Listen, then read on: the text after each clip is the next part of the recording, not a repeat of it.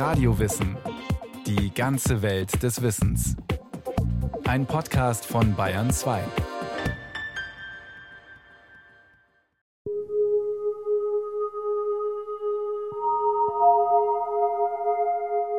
Nehmen wir mal an, wir wären Lichtteilchen. Dann würden wir nicht sprechen, wir würden auch nichts hören. Wir hätten keine Empfindung für Raum, wir hätten keine Empfindung für Zeit. Alle diese Größen, die unsere Erkenntnisfähigkeit, unsere Erlebniswelt ausmachen, gibt es für Lichtteilchen nicht. Das sind also im Grunde genommen ganz arme Schweine, erstens. Sagt Harald Lesch, der als Astrophysiker von sich behauptet, ein Lichtsammler zu sein. Wenn es um Licht geht, dann muss der Professor aus München allerdings zugeben, dass er über die armen Schweine nur immer genauer weiß, was er alles nicht weiß. Selbst für Physiker ist das Phänomen Licht noch immer voller Geheimnisse und Rätsel. Jetzt will ich nicht mit dem Sokrates kommen, ich weiß, dass ich nichts weiß, aber es ist tatsächlich so, dass es so ein paar grundsätzliche Fragen gibt in der Physik. Da meint man, man hätte sie eigentlich jetzt so festgenagelt, man wüsste jetzt genau, wovon man spräche, und wenn man dann genauer hinguckt, ist es wieder weg. Ja, woraus besteht denn Licht? Erstaunlich, dass diese Frage noch nicht beantwortet ist. Umso mehr, weil Licht auf diesem Planeten scheinbar so selbstverständlich ist. Natürlich ist das Licht für die Vorgänge auf diesem Planeten, wie es so schön heißt, konstitutiv. Es gäbe uns nicht ohne die Sonne. Wir sind wie Forellen in einem Lichtstrom. Und äh, ohne diesen Lichtstrom können wir gar nicht leben. Wir kennen das, unser Gehirn scheint dies zu suchen. Wir freuen uns immer über richtig Licht. Wenn wir aus dem Winter kommen, dann werden wir sogar so richtig lichthungrig. Das heißt, sobald dann wirklich die Sonne rauskommt, gehen wir nach draußen und setzen uns vielleicht sogar noch mit einer Decke irgendwo hin und lassen uns richtig von Photonen duschen. In den allermeisten Kulturen spielt das Licht eine Riesenrolle. Das Neue Testament nimmt das für Christus auf. Ich bin das Licht der Welt. Und der christliche Auferstehungstag ist ja bekanntlich der Sonntag. Also Licht und Auferstehung verbinden sich miteinander. Gott sprach, es werde Licht. Und es wurde Licht. Am ersten Tag seiner Schöpfung erschuf Gott das Licht. So steht es in der Genesis im Alten Testament. In der Bibel ist das Licht Gottes erstes Werk. Und Gott sah, dass das Licht gut war. Licht ist der Urbeginn der Welt, der Anfang von allem. Ohne Licht ist alles nichts. Und Gott nannte das Licht Tag und die Finsternis nannte er Nacht. Wo Licht ist, muss auch Dunkelheit sein. Die Zweiteilung der Welt in hell und dunkel, in helles Strahlen und düstere Finsternis ist das Grundprinzip, nach dem schon im Alten Testament das Leben dieser Welt funktioniert.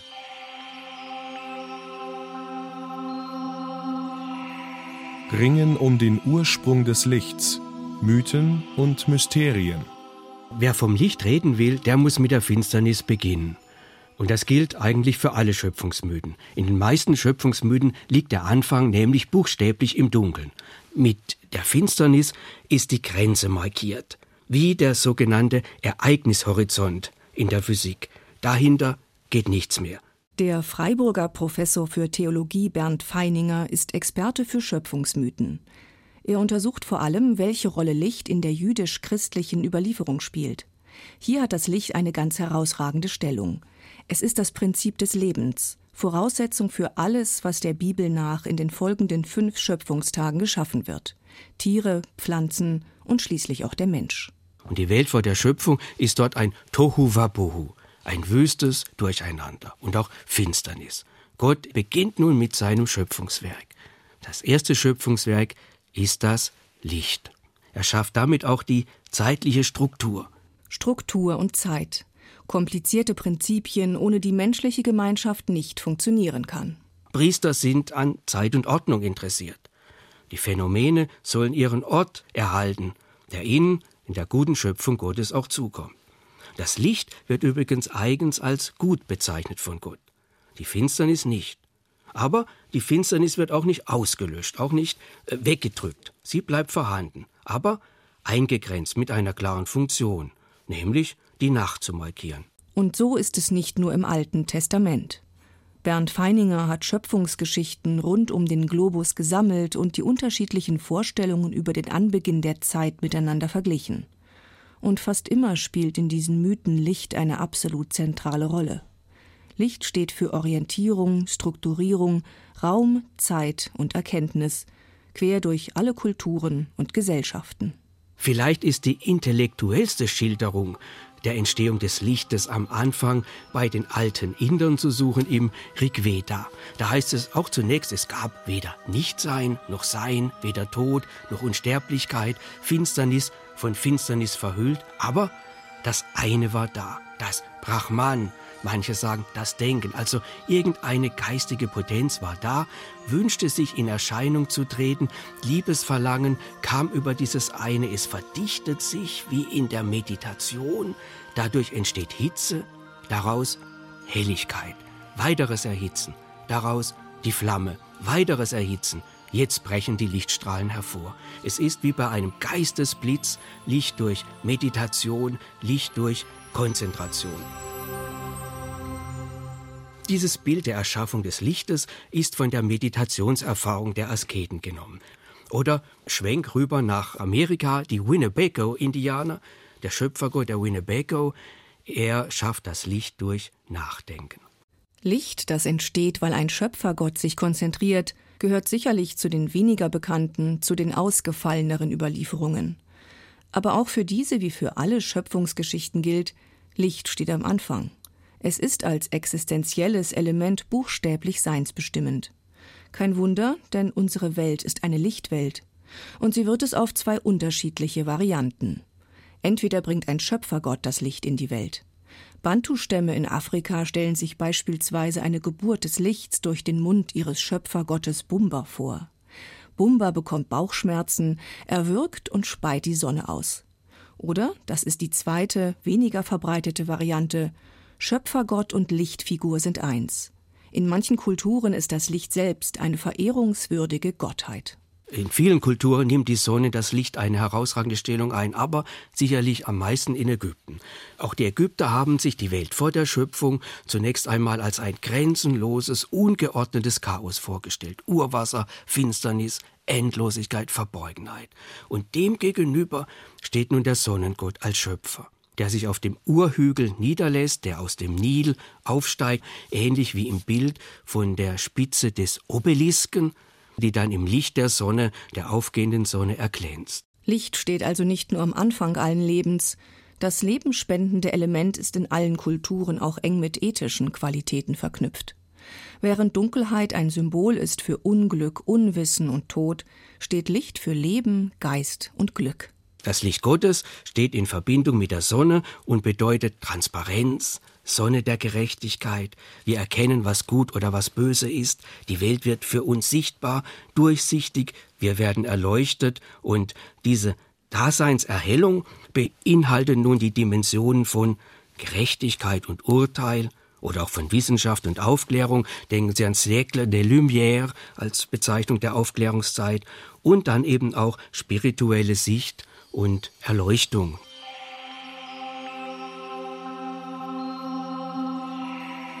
ringen um das Wesen des Lichts, Physiker und Astronomen. Zu allen Zeiten und in allen Kulturen haben Menschen unterschiedliche Lichtschöpfungsformeln gesucht und gefunden. Was früher Priester an Deutungen versuchten, das machen heute Astrophysiker. Auch Harald Lesch von der Universitätssternwarte der Ludwig-Maximilians-Universität München hält Ausschau nach dem Anfang der Zeit. Es gab einen Anfang, zumindest ist das die Theorie, mit der wir heute arbeiten in der Kosmologie. Und zwar deshalb, weil wir heute beobachten, dass das Universum expandiert, also sich ausbreitet. Und deswegen kann man so ja, gedanklich sagen, es muss vor 13,7 Milliarden Jahren einen Tag gegeben haben ohne gestern. Und da ist das Licht in die Welt gekommen. Ganz frisch und ohne Hebamme. Es war auch sonst niemand dabei. Das ist der sogenannte Urknall oder der Big Bang. Und bei dem geht man davon aus, dass nicht nur Zeit und Raum entstanden sind, sondern auch Licht. Jedes Ereignis, auch der Urknall, kann erst gesehen werden, wenn die von diesem Ereignis ausgesandten kleinsten Lichtteilchen, die Photonen, unser Auge erreichen oder den Spiegel eines Teleskops. Für uns Astronomen ist Licht überlebenswichtig. Wir könnten gar keine Astronomie betreiben ohne die elektromagnetische Strahlung, die vom Himmel kommt.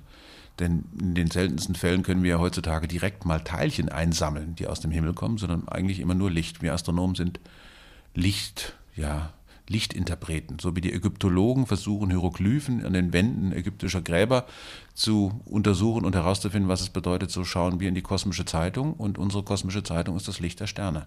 und die ist immer schon von gestern. Eine Aufnahme aus den Tiefen des Alls ist also immer auch eine Aufnahme von der Vergangenheit. Wobei gilt, je älter diese kosmische Zeitung, desto interessanter ist sie für Astronomen. Denn irgendwo da draußen ist die Entstehung des Universums sichtbar. Das Licht, das in der Folge des Urknalls entstanden ist, ist nämlich nicht verschwunden. Doch die allererste Schlagzeile der kosmischen Zeitung mit dem Bild vom Anbeginn der Zeit ist trotzdem nicht zu entziffern. Wenn man von heute ins Universum zurückschaut und man sieht wirklich nur in die Vergangenheit zurück, dann gibt es eine allerletzte Lichtwand, durch die man nicht mehr durchkommt. Und das ist die kosmische Hintergrundstrahlung. Deswegen sehen wir nur bis zu dieser Kante, weil vorher, jetzt von unserer Position aus gesehen, vorher ist der Lichtnebel so dicht, dass wir überhaupt keine Informationen darüber bekommen, woher das Licht kommt. Wir sehen einfach nur Nebel. Das ist ein bisschen so, wie wenn man vor so einer Nebelwand steht. Man kriegt gesagt, aus dem Nebel kommt ein Auto raus, man hört aber nichts und das Auto ist noch tief in diesem Nebel drin. Das heißt, es wird eine ganze Weile dauern, bis man zum ersten Mal einen Lichtschein sieht. Dann sieht man, ach, das sind zwei. Der hat sogar die Nebelscheinwerfer an, aber das sieht man alles erst aus einer gewissen Entfernung. Und so sind wir Astronomen, was den Beginn des Universums betrifft, auf Fantasie angewiesen an den Urknall, an den Beginn des Universums kommen wir nur mit Hilfe von Theorien, die wir gar nicht direkt überprüfen können, sondern wo wir im Labor versuchen, in der Elementarteilchenphysik Zustände zu erzeugen, die uns etwas aussagen können über die erste Trillionstelsekunde des Universums. Nichts kann sich schneller bewegen als ein Photon. Es rast mit 300.000 Kilometern pro Sekunde durchs Vakuum, rund 9,5 Billionen Kilometer im Jahr. Doch obwohl Licht inzwischen physikalisch aufwendig erforscht wird, ist es immer noch ein Rätsel. Manchmal verhält es sich wie eine Welle, manchmal wie ein Teilchenstrom. Aber es ist weder das eine noch das andere. Und so hat auf die Frage nach seiner Natur die Physik noch immer keine befriedigende Antwort parat. Harald Lesch. Ja, woraus besteht denn Licht? Ja, Licht ist ja irgendwie auch nur Energie. Aber es ist eben die schnellste Form von Energie, die wir kennen. Sie hängt mit etwas zusammen, was man Vakuum nennt. Das ist etwas, was befreit ist von allem. Es gibt nichts, gar nichts, überhaupt nichts. Und trotzdem würde durch dieses Volumen Licht laufen können. Das heißt, es ist nicht an Materie gebunden. Licht kann aber zu Materie werden. Vor allen Dingen, wenn es sehr, sehr hochenergetisch ist, dann kann es spontan zu Materie und Antimaterie werden. Licht kann Materie schubsen, Licht kann Materie beeinflussen. Aber was es tatsächlich ist, kann ich Ihnen auch nicht sagen. Was das Wesen des Lichts betrifft, sagt Harald Lesch, steigen die Naturwissenschaftler wie auf einer Treppe von einer Hypothese zur nächsten. Nie können sie sicher sein, dass die Sprosse, auf der sie stehen, auch wirklich sicheren Halt bietet. Aber immerhin haben Astrophysiker inzwischen einen brauchbaren Panoramablick. Ja, das Licht ist ja ein, wie ein Hai, das ist immer in Bewegung, es ist nur ganz schwer zur Ruhe zu bringen. Es hat die höchste Geschwindigkeit, von der wir überhaupt Kenntnis haben, nämlich knappe 300.000 Kilometer pro Sekunde im Vakuum. Aber man muss auch Folgendes sehen. Licht, also das, was wir mit unseren Augen sehen, ist nur ein winzig kleiner Teil des elektromagnetischen Spektrums. Es gibt auch elektromagnetische Wellen, die wir im Allgemeinen nur hören, also Radio jetzt zum Beispiel.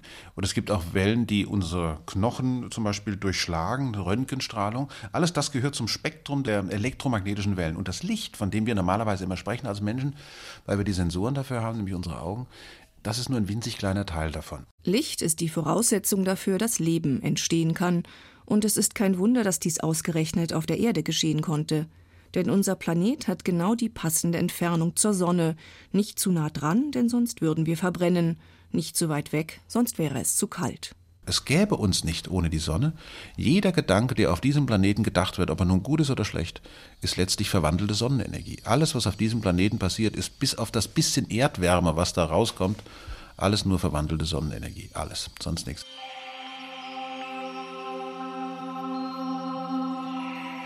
Ringen um die Wirkung des Lichts, Mensch und Medizin. Sonnenlicht erreicht uns überall. Nicht nur unsere Haut bei Sonnenbrand, unser ganzer Organismus reagiert auf Licht. Professor Till Rönneberg vom Institut für medizinische Psychologie der Ludwig-Maximilians-Universität München. Und es ist auch so, dass man durchaus mit hellerem Licht Therapien machen kann. Wir haben zum Beispiel eine Krankheit, äh, die saisonal auftritt, das ist die saisonale Depression. Und man hat sehr erfolgreich mit hellen Lampen diese Depressionen therapieren können. Und das zeigt, dass es doch äh, ein bisschen mehr für unsere Psyche, aber wahrscheinlich auch für unsere Physiologie, vielleicht sogar für unser Immunsystem wichtig wäre, äh, mehr Licht zu bekommen. Kellerkinder nenne ich uns immer, weil wir immer in Räumen sind, als wir als Kellerkinder bekommen. Lichtreize treffen nicht nur unsere Augen, sondern erreichen auch unser Hirn. Dort wird ausgewertet, was die Sehnerven melden und wie hell unsere Umgebung ist. Schlafforscher Jürgen Zuley. Licht ist ja für die Regulation von Schlafen und Wachen verantwortlich und Licht aktiviert den Körper. Damit sind wir bereit für den Tag sozusagen. Und das ist natürlich eine positive Wirkung des Lichts.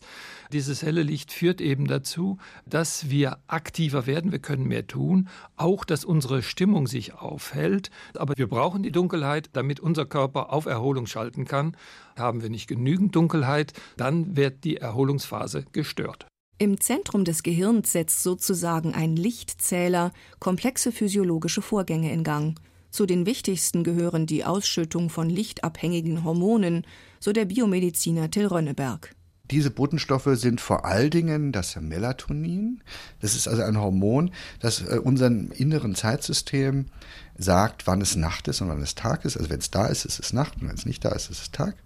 Und das andere, das wir auch oft das Glückshormon nennen, also das ganze Serotoninsystem, wird auch durch Licht angekurbelt und ist wahrscheinlich daran beteiligt, dass wir uns aktiver, frischer und fröhlicher fühlen. Licht wirkt also auch wie ein körpereigener Wecker.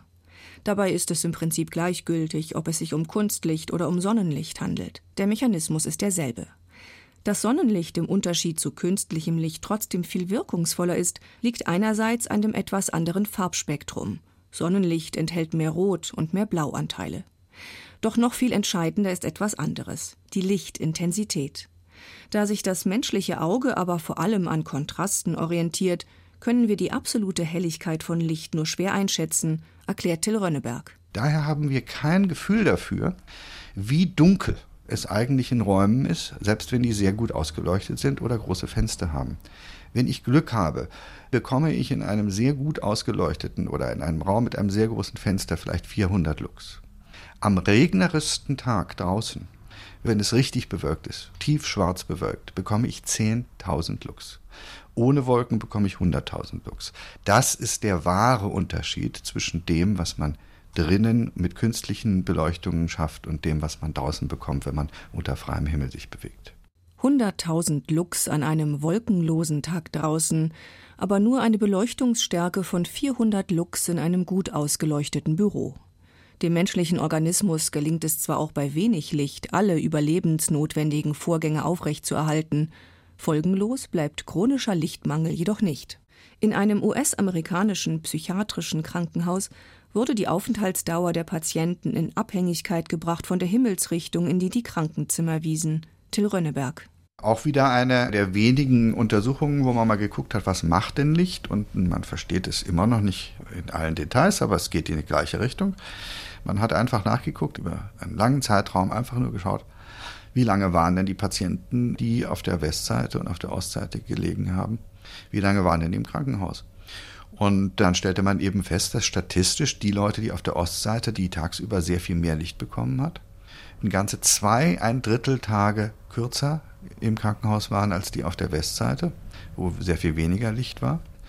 Und auch wieder zeigt sich also anständig Licht und ein guter Zeitgeber sind für die Gesundheit oder für das Wiedergesunden sehr wichtig. Doch Licht wirkt ohne den Wechsel mit Dunkelheit nicht optimal.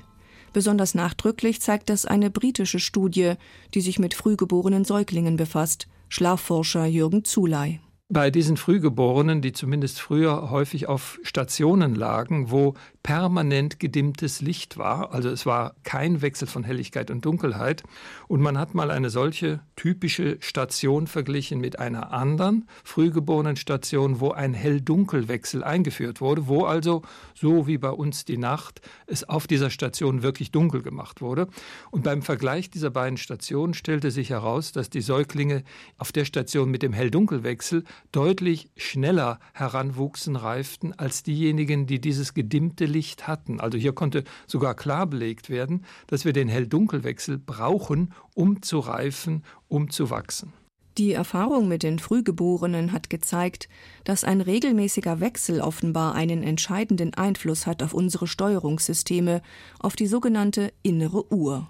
Genau weiß man noch nicht, wie das funktioniert, aber es liegt eigentlich auf der Hand, dass diese innere Uhr, dass die natürlich sehr viel besser bei diesen Neugeborenen mitsynchronisiert wird und damit auch alle inneren Abläufe inklusive der Entwicklung, der Zellteilung, der geordneten Zellteilung und des Immunsystems und so weiter und so fort sehr viel besser in einen Tagesablauf hinein funktionieren können und dass damit eine statistische Verringerung der Aufenthaltsdauer in einer Neugeborenenstation zustande kommt. Sogenannte Chronobiologen wie Till Rönneberg untersuchen, auf welche Weise sich der menschliche Organismus an den 24-Stunden-Rhythmus der Umwelt so überaus exakt angepasst hat.